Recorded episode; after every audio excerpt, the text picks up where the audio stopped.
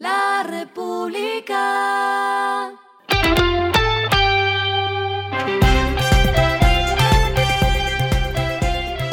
Al final de la jornada, esto es lo que debes saber sobre el comportamiento de los negocios, las finanzas y la economía. Las movidas de hoy fueron. La plataforma mexicana de inversión Flink empezará a operar en Colombia tras adquirir la fintech Wallet.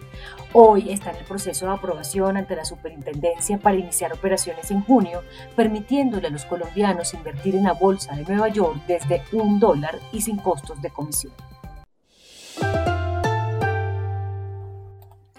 La fintech de pagos transfronterizos Global 66 lanzó su aplicación móvil en Colombia. La plataforma operará como una billetera digital multimoneda y permitirá que los usuarios envíen o reciben dinero hacia y desde diferentes lugares del mundo, agilizando las remesas.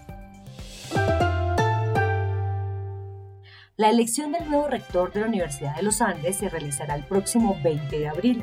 El comité nominador puso en consideración los nombres de Raquel Bernal, Ana María Ibáñez y Eduardo Berens como candidatos al cargo. Lo que está pasando con su dinero. El Grupo de Energía Bogotá aprobó el pago de un dividendo ordinario por un total de 192 pesos para el año en curso. Esto es 7,9% más frente a 2021. Grupo Familia también anunció dividendos. Dijo que destinará 160 mil millones de pesos de los ingresos generados en 2020 para dividendos ordinarios y extraordinarios. Puntualmente destinará 60 mil millones de pesos para los dividendos ordinarios con un pago de 54,02 pesos por acción. Los indicadores que debe tener en cuenta. El dólar cerró en 3.765,96 pesos, bajó 19,74 pesos.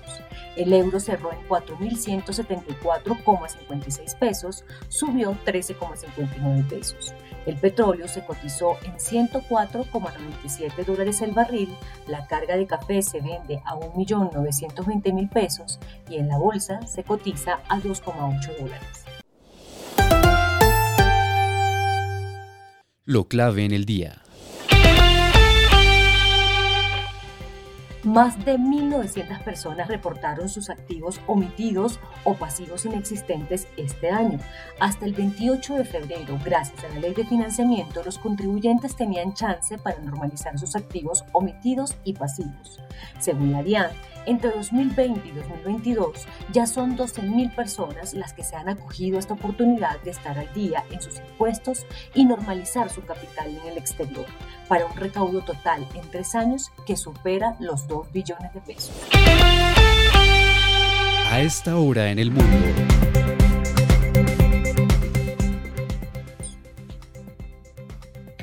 El Fondo Monetario Internacional mejoró sus proyecciones de crecimiento económico para Colombia este año, desde 4,5% a 5,8%, y para 2023 desde 3% a 3,6%.